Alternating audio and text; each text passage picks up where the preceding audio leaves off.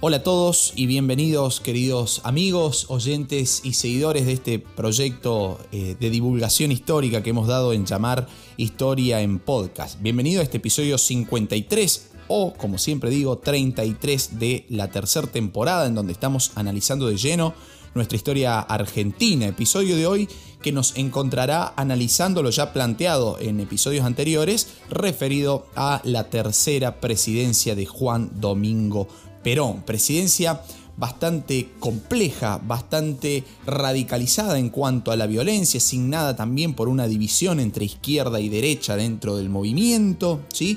que nos llevará unos lindos minutitos a analizar y por primera vez en, estos 53 episodios que llevamos de Historia en Podcast estaré colocando una fuente, eh, una fuente directa, ¿sí? referida a un discurso de Perón para que ustedes puedan entender y meterse todavía más adentro del proceso histórico bastante complejo que comenzaremos a analizar hoy y que eh, terminará, digo, eh, de mala manera, ya lo conocemos, el 24 de marzo de 1976 con el último golpe de Estado en la historia institucional de nuestro país. Así que bien, bienvenidos y espero que disfruten este episodio. Episodio, como les decía, relacionado a la tercera presidencia de Juan Domingo Perón. Una presidencia que ha estado signada por la violencia y por la división sectorial dentro del movimiento peronista entre lo que era la izquierda peronista y la derecha peronista. Ya hemos analizado en episodios anteriores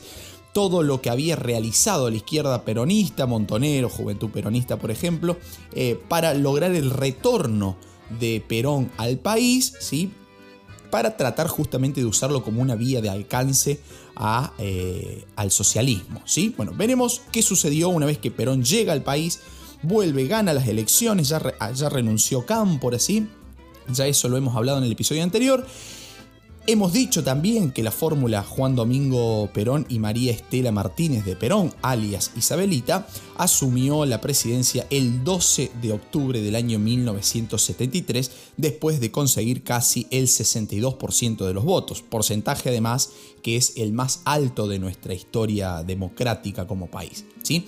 En primera instancia vamos a analizar simplemente dos líneas eh, lo referido a la economía, porque la economía va a ser el, aparato económico, va a ser el que menos eh, modificaciones tuvo, ya que eh, justamente el rumbo económico no sufrió grandes cambios con respecto a lo que había sido ya el, pequeño gobierno de, Cámpora, ¿no? ya que el propio Helbart continuó al frente del Ministerio de Economía. Ya hemos analizado también en el episodio anterior cuáles fueron las principales medidas de este famosísimo plan Helbart ¿sí? y sus consecuencias obvias también.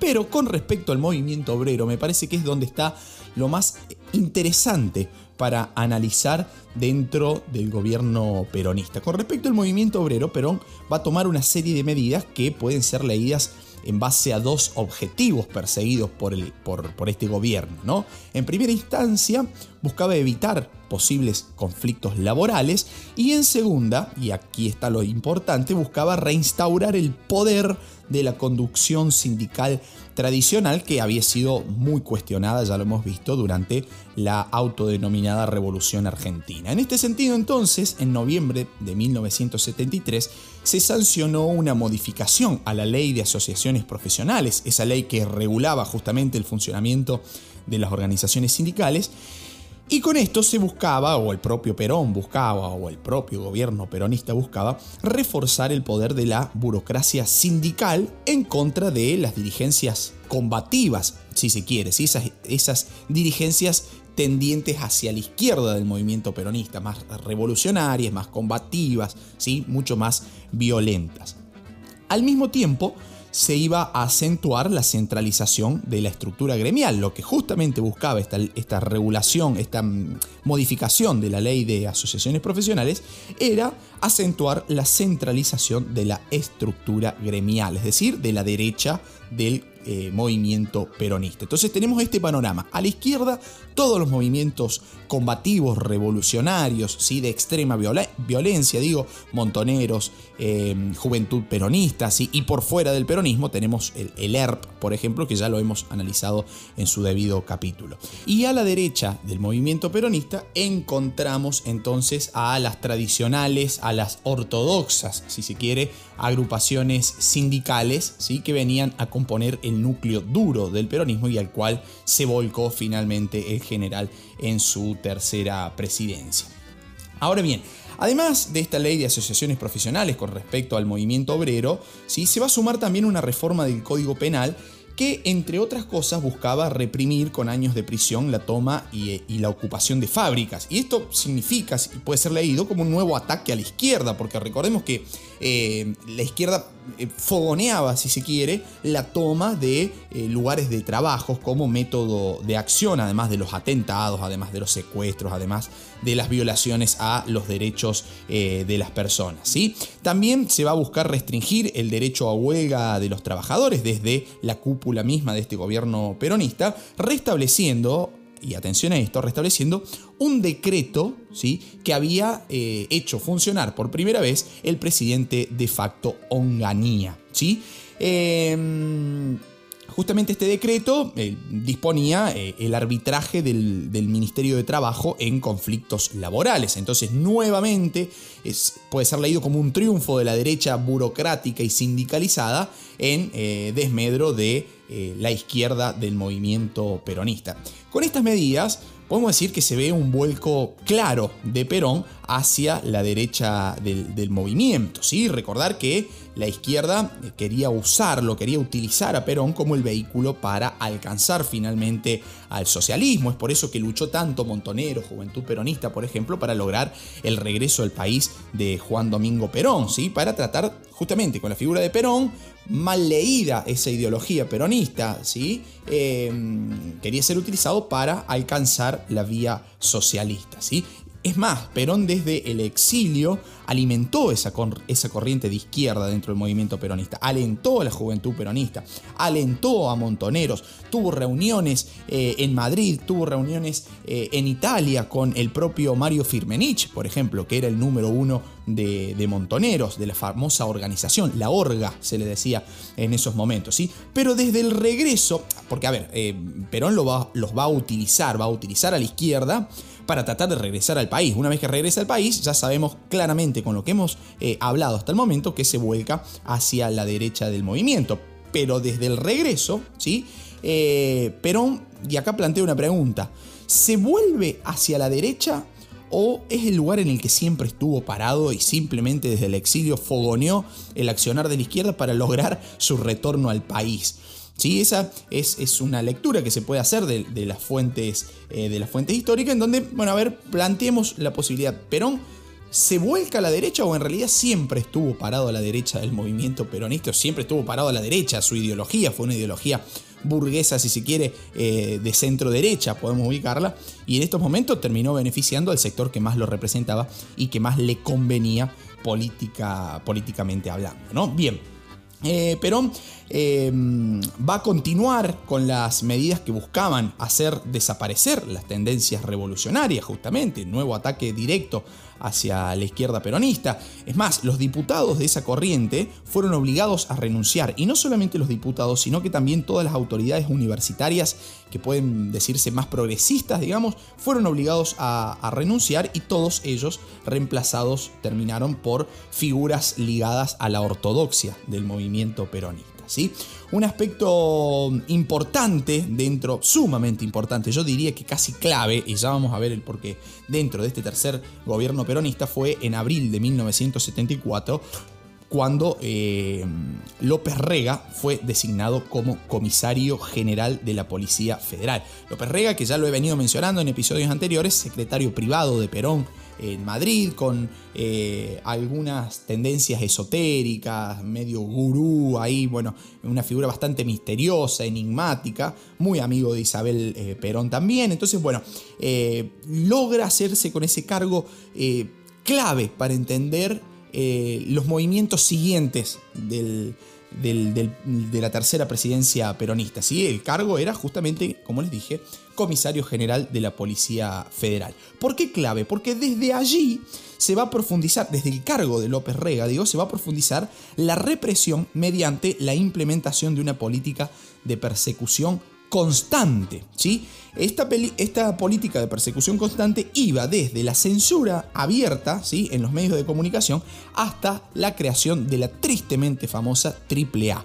¿Qué era la AAA? La Alianza Anticomunista Argentina, un organismo parapolicial y paraestatal, ¿sí? pero que contradictoriamente se financiaba con fondos públicos, encargado de amenazar, de secuestrar, de torturar eh, y también de asesinar a militantes, eh, militantes guerrilleros, políticos eh, o intelectuales de izquierda, sindicalistas, trabajadores de base y también cayeron en ese blanco medio difuso que tenía la AAA para perseguir, torturar y eliminar los eh, sacerdotes del, perdón, el movimiento de sacerdotes eh, del tercer mundo, ¿sí? una tendencia que había surgido en nuestro país en 1968 dentro de la Iglesia Católica que justamente abogaba por una mayor participación política y social eh, de la Iglesia. Ahora bien, ¿por qué es vuelvo a, preguntar, ¿no? ¿Por qué es clave el rol de López Rega dentro de la AAA? Porque según mi forma y, mi manera de ver la historia,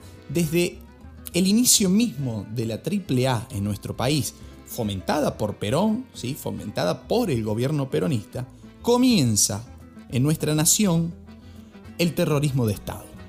El Estado, aquel primer garante de la vida ¿sí? y de la condición humana de sus ciudadanos, era el encargado, a través de un organismo que era parapolicial y paraestatal, pero que se financiaba con fondos eh, públicos, ¿sí?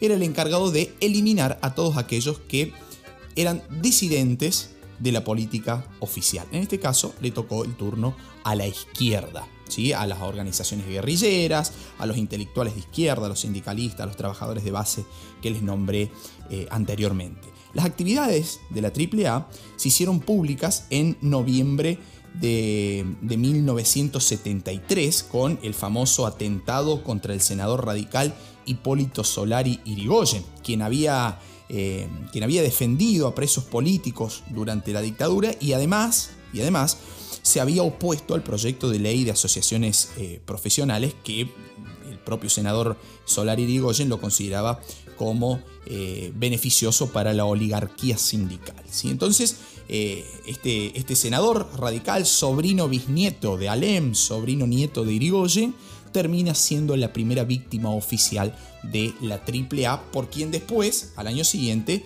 eh, AAA dio liderada por quien eh, al año siguiente sería el comisario general de la Policía Federal Argentina. Ahora bien, eh, siguiendo el análisis de estas tensiones y de estas divisiones y estos vuelcos y contravuelcos eh, de la figura presidencial de Juan Domingo Perón, del líder del movimiento peronista, entre ese movimiento pendular entre izquierda y derecha, recalco y voy a recalcar y voy a analizar dos hechos paradigmáticos en la separación eh, entre la figura de Perón y la izquierda de su movimiento. Estos dos hechos paradigmáticos van a ser en primera instancia el asesinato de José Ignacio Rucci, que ya veremos quién fue y qué pasó, y el segundo acto de gran importancia va a ser justamente, justamente un acto público por el primero de mayo, eh, para festejar el Día del Trabajador, el primero de mayo de 1974, en Plaza de Mayo. ¿sí? En primera instancia, el asesinato de Rucci ¿sí? se va a dar el mismo día en que se anunciaron los datos oficiales de las elecciones presidenciales del 23 de septiembre de 1975. Es decir, el 25 de septiembre del 75, dos días después de las elecciones, el mismo día en que se dan a conocer eh, los resultados oficiales, es asesinado José Ignacio Rucci mientras salía de su casa eh, en, medio de las celebraciones de la victoria electoral. ¿sí? Va a ser asesinado José Ignacio Rucci, que era el secretario general de la Confederación General del Trabajo, el secretario general de la CGT. ¿sí? Mano derecha de Perón, eh, perteneciente además al sindicalismo ortodoxo, el representante máximo de la derecha eh, peronista, ¿sí? de la burocracia sindical peronista, eh, va a ser asesinado por montoneros. lo cual nuevamente trae a escena esta, esta disyuntiva entre izquierda o derecha, ¿sí? esta, esta, esta vertiente combativa de izquierda que buscaba justamente con la violencia eliminar a sus adversarios políticos peleándose como si pareciera esto por el favor del general. Sí, iba a ser asesinado por montoneros, aunque la organización nunca lo admitió oficialmente. Pero ¿qué, qué eh, datos empíricos hay? Bueno, vamos a analizar algunos. Ahora le voy a mencionar solamente uno. Eh, en actos políticos previos, ¿sí? Montoneros, la organización de Montoneros, habían entonado un cántico que decía, Ruchi traidor, a vos te va a pasar lo mismo que a Bandor. ¿Sí? Ya sabemos, Bandor, aquel líder sindicalista que había propuesto una especie de peronismo sin Perón, que termina siendo asesinado también por la izquierda eh, peronista, bueno, en este momento estaban trayendo a colación ese recuerdo para tratar de advertir a Rucci, que, repito, era el líder o el número uno dentro de la vertiente burocrática sindical de la derecha peronista. ¿sí? Eh, ese asesinato va a ser eh, conocido como Operación Traviata, ¿sí? se la va a bautizar de manera, eh, yo diría, medio bastante turbia, si se quiere, ¿sí? Operación Traviata, porque en esa época estaba, mm, había una propaganda de galletitas Bagley, ¿sí? Que justamente la galletita salada, la galletita de agua, la Traviata, la famosa Traviata, que decía eh, es la galleta de los 23 agujeritos, ¿sí? Y justamente el cadáver de Rucci contó con 23 disparos. Entonces, de manera eh, media escalabrosa, digámoslo así, eh, fueron, fue, fue, catalogada, fue bautizada por la prensa de nuestro país como Operación Traviata. El mismo Perón va a decir, esas balas eran para mí. ¿Sí? Me cortaron las piernas, va a decir el general después de, eh, de retirarse del velatorio de, de Rucci, ¿sí? El hecho mismo va a ser tomado por Perón como un ataque directo hacia su persona por parte de la izquierda, lo cual aumentó el distanciamiento del líder con esa parte del movimiento. Y el segundo hecho de gran importancia en este movimiento pendular entre izquierda y derecha de Perón va a ser el acto por el primero de mayo de 1974, un acto que se realiza ya en un clima de tensión máximo, ¿sí? Eh, en donde finalmente según mi óptica y según mi análisis, se va a terminar el delicado equilibrio entre la izquierda y la derecha peronista. Juventud Peronista en la Plaza de Mayo, ubicado a la, a la, izquierda del balcón presidencial, junto con Montoneros, cantaba diferentes cánticos, digo, pero eh, unos, algunos de los más importantes eh, rezaban lo siguiente.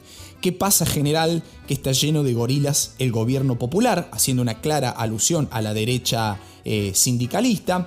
Eh, otro, cántico, otro cántico, digo, decía, se va a acabar, se va a acabar la burocracia sindical, nuevamente buscando como blanco eh, político a, la derecha del movimiento peronista. Y el último decía, si Evita viviera, sería montonera. ¿no? fíjense, incluso hay, un ataque si se quiere, entre líneas, hasta la misma figura de la, de la vicepresidenta que había sido propuesta por, por la derecha sindical. Sí, Isabelita va a ser propuesta como candidata a vicepresidenta por, por el movimiento sindical, ¿sí? mientras que Montoneros y la izquierda del peronismo proponía a, a Cámpora, ¿sí? ya lo hemos analizado esto en el, en el episodio eh, anterior. Todo esto va a ser tomado por Perón como un cuestionamiento a, a su autoridad, lo cual le hace saltar todas las chavetas al general, ¿sí? y en su discurso lo deja en claro.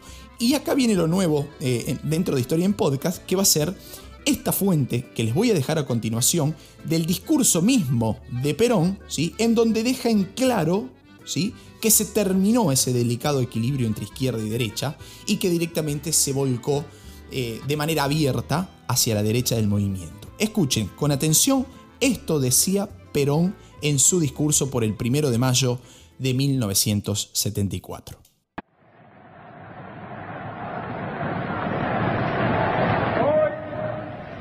hace 21 años que en este mismo balcón y con un día luminoso como el de hoy, hablé por última vez a los trabajadores argentinos. Fue entonces cuando les recomendé que ajustasen sus organizaciones porque venían días difíciles.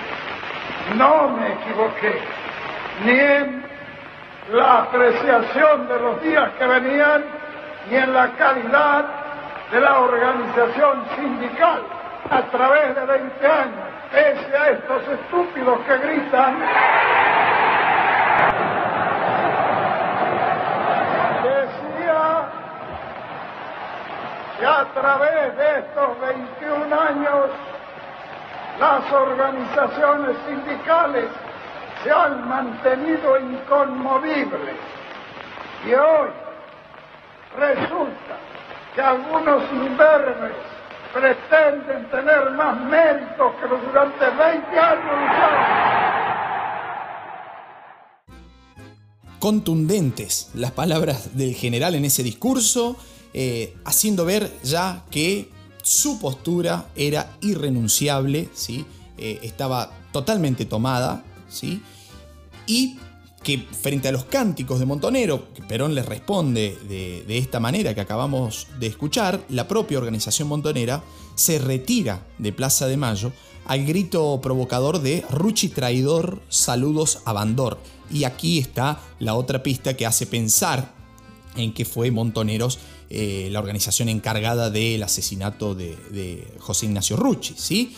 Eh, también cuando Montoneros se va alejando de Plaza de Mayo, lo va a hacer con insultos hacia la figura presidencial y también hacia su esposa, como lo decíamos anteriormente. Y ante esos hechos, ¿sí? Perón responde diciendo lo siguiente. Compañeros, tras ese agradecimiento y esa gratitud, puedo asegurar que los días venideros serán para la reconstrucción nacional y la liberación de la nación y del pueblo argentino. Digo, compañeros, que será para la reconstrucción del país. Y en esa tarea está empeñado el gobierno a fondo que será también para la liberación, liberación no solamente del colonialismo que viene azotando a la República a través de tantos años, sino también de estos infiltrados que trabajan de estos que trabajan adentro y que traidoramente son más peligrosos que los que trabajan de afuera.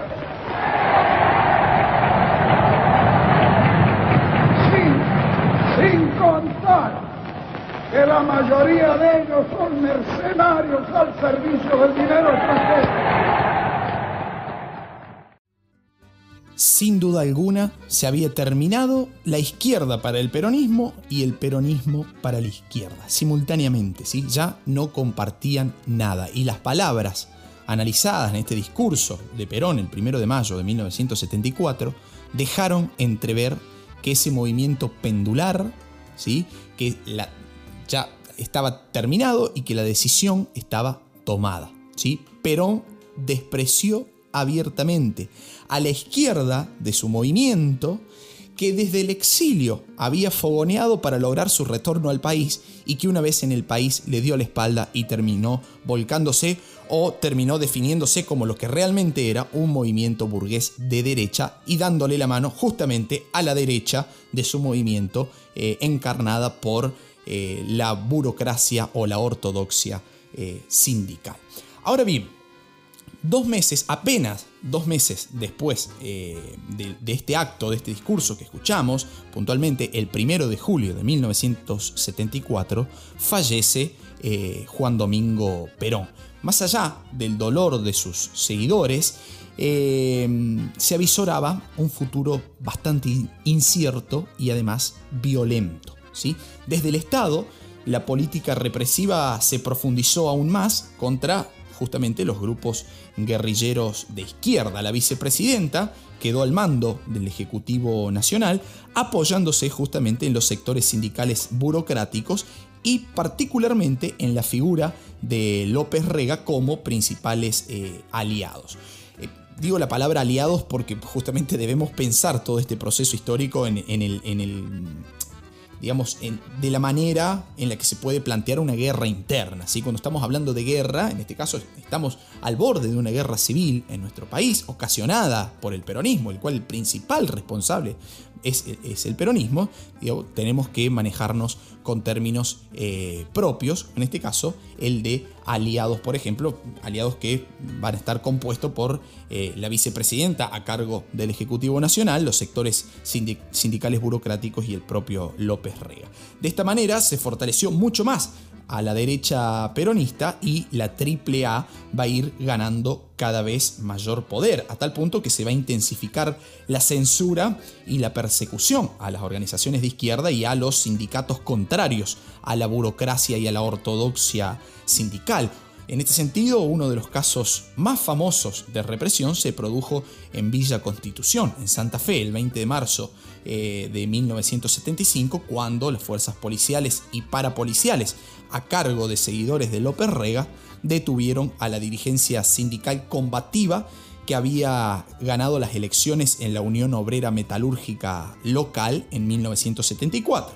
Y frente a esto, las organizaciones guerrilleras vuelven a atacar y recrudecen su lucha. ¿sí? Montoneros, por ejemplo, va a secuestrar a los hermanos Jorge y Juan Born, los ejecutivos en nuestro país de la multinacional Bungean Born, ¿sí? que van a ser después liberados tras el pago del rescate eh, récord ¿sí? de 60 millones de dólares. También van a asesinar, por ejemplo, al jefe de la policía Alberto Villar. Y va a haber un hecho particular el, el 5 de octubre del 75, un nuevo atentado eh, de Montoneros en Formosa. ¿sí? Isabel estaba de licencia por enfermedad eh, acá en, las sierras de Córdoba. ¿sí?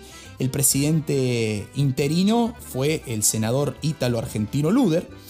Eh, y un domingo, mientras se decidía si, un si un coprovinciano del presidente interino, Carlos Reutemann, lograba obtener el subcampeonato mundial de Fórmula 1 atrás del ya campeón, el austríaco Niki Lauda, ¿sí? Montoneros copó un cuartel del ejército en Formosa en donde eh, tenemos como trágica consecuencia la muerte de 24 jóvenes en el cuartel, un policía además fusilado también durante el copamiento al aeropuerto de Formosa, ya fuera eh, del cuartel. Y cuando todo había pasado, ¿sí? los militares terminaron matando a tres vecinos que no habían tenido nada que ver en el hecho. O sea, estábamos eh, frente a la presencia de una espiral de violencia provocada por el mismo peronismo y por la guerra interna dentro del peronismo, este, esta sectorización entre izquierda y derecha, ¿sí? de la cual el propio peronismo era, eh, y la propia figura de Perón, ya, muerto en esos momentos, pero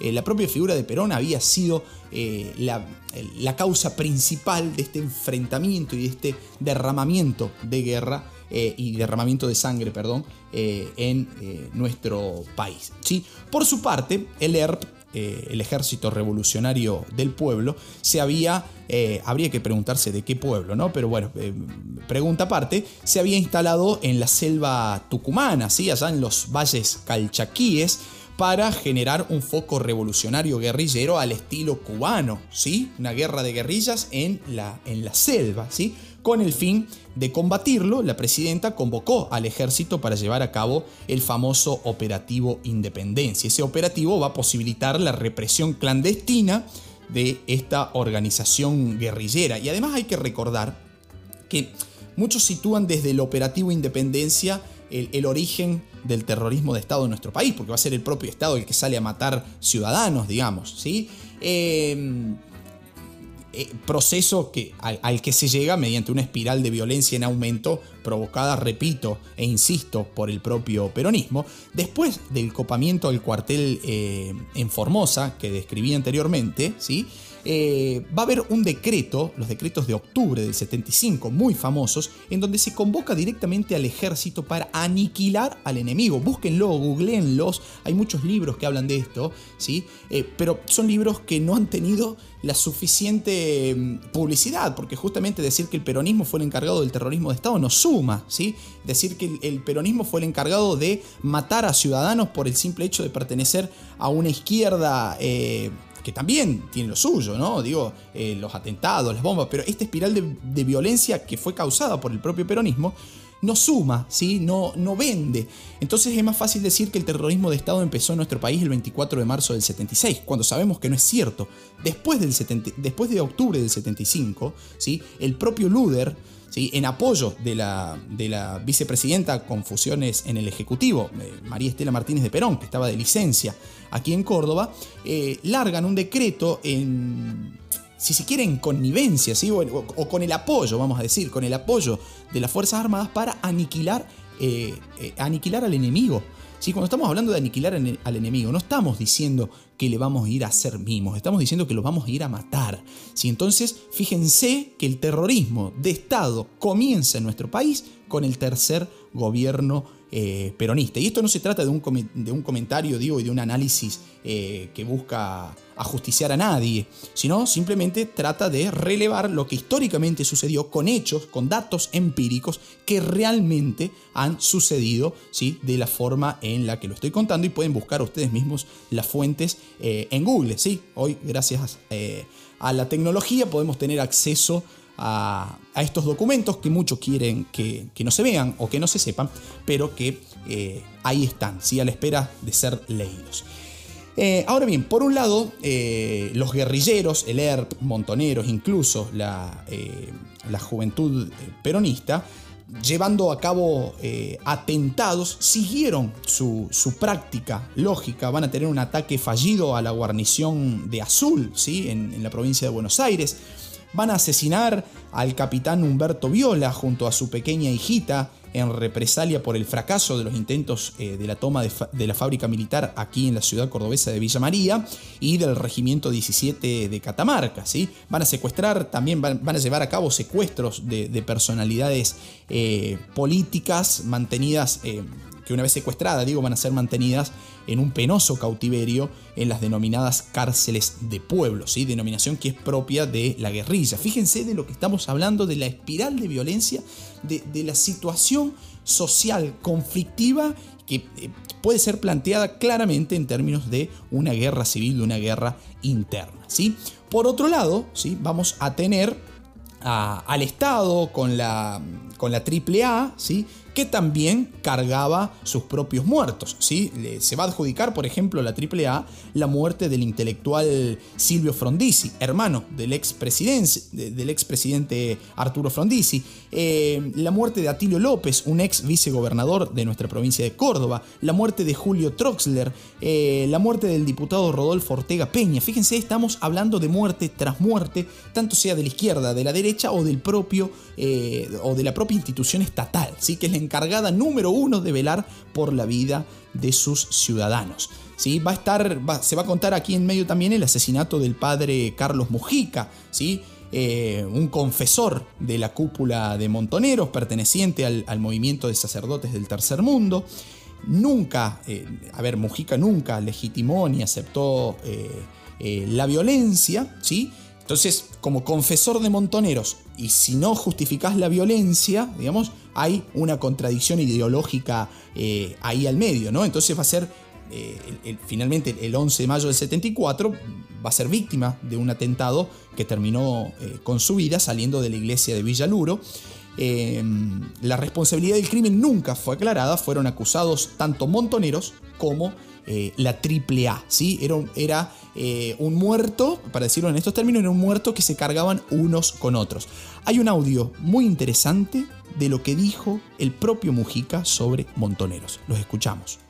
Reconocer una cosa, que cuando vos tienes un arma cerca, se te cambia todo tu psiquismo. Y de hecho, para mí la ejecución de Rucci fue gravísimo. Y no sé que lo mataron a Montoneros, no se lo tiene opinión. Lo mataron o lo mataron a Rucci, porque es la verdad. Pero la verdad no podés darte el lujo de hacer esos errores. En este momento es un lo tremendo de la burocracia montonera, la nueva burocracia. No, y para mí muchos de los guerrilleros tampoco son pueblos, te aviso. Son pequeños burgueses intelectuales que aprenden la revolución en un libro y no en la realidad. ¿eh? Y que juegan con el pueblo, juegan con el pueblo. Le quitaron la alegría tremenda al pueblo de experimentar a Perón presidente dos días después de haber sido elegido presidente. Y crearon un clima imperdonable de miedo al pueblo. Le quitaron, la castraron una alegría tremenda al pueblo. Y eso es imperdonable. Fíjense ustedes lo interesante de este audio en donde el propio padre Carlos Mujica, confesor de la cúpula de Montoneros, termina diciendo que el crimen de Rucci fue eh, un grave error de, la organización Montoneros, ¿sí?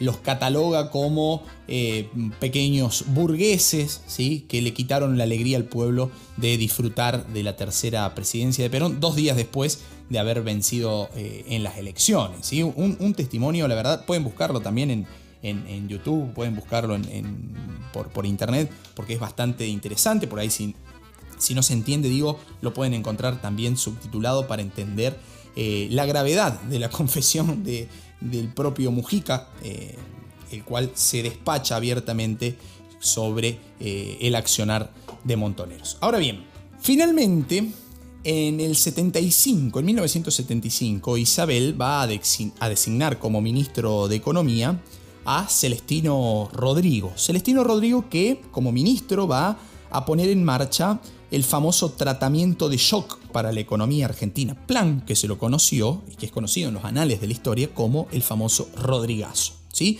Eh, en ese plan de tratamiento de shock, Celestino Rodrigo propuso y llevó a la práctica también eh, una devaluación del peso en más de un 100%, ¿sí?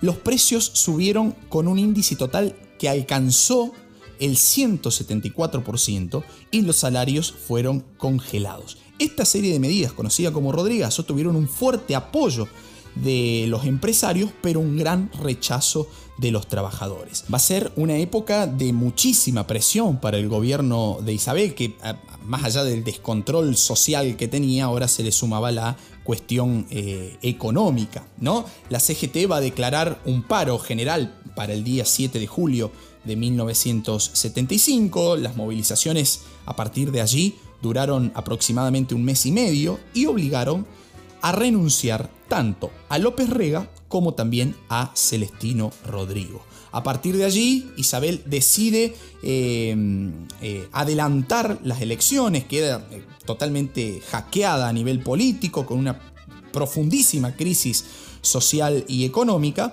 esas elecciones adelantadas que finalmente no van a llegar a producirse porque es ya sabido, el 24 de marzo de 1976 tuvimos en nuestro país un nuevo y un terrorífico golpe de Estado autodenominado proceso de reorganización nacional apoyado tanto por la guerrilla de izquierda como por la sociedad argentina porque era visto ese golpe de Estado, si ese gobierno militar que ya estaba cantado incluso con anterioridad al 24 de marzo del 76, eh, era visto como la salvación, era visto como la salida a esta espiral de violencia que había producido el mismo peronismo y que el mismo peronismo no pudo contener.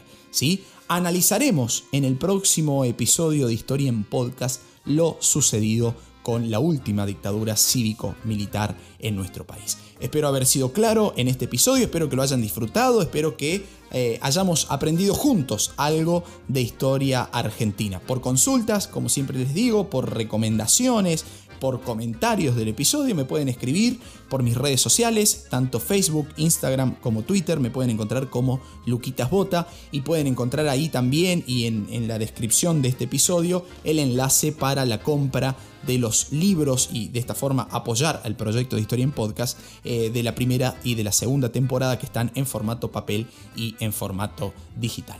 Bien amigos, mandándoles eh, un cordial abrazo virtual y a la distancia a todos. Espero que hayan disfrutado este episodio y nos encontraremos en una próxima entrega. Chao, muchas gracias. Si quieres seguir aprendiendo sobre este y otros temas, comprar nuestros libros o hacer tu donativo al canal, visítanos en nuestro Instagram Historia en Podcast o hace clic en el enlace de la descripción de este episodio.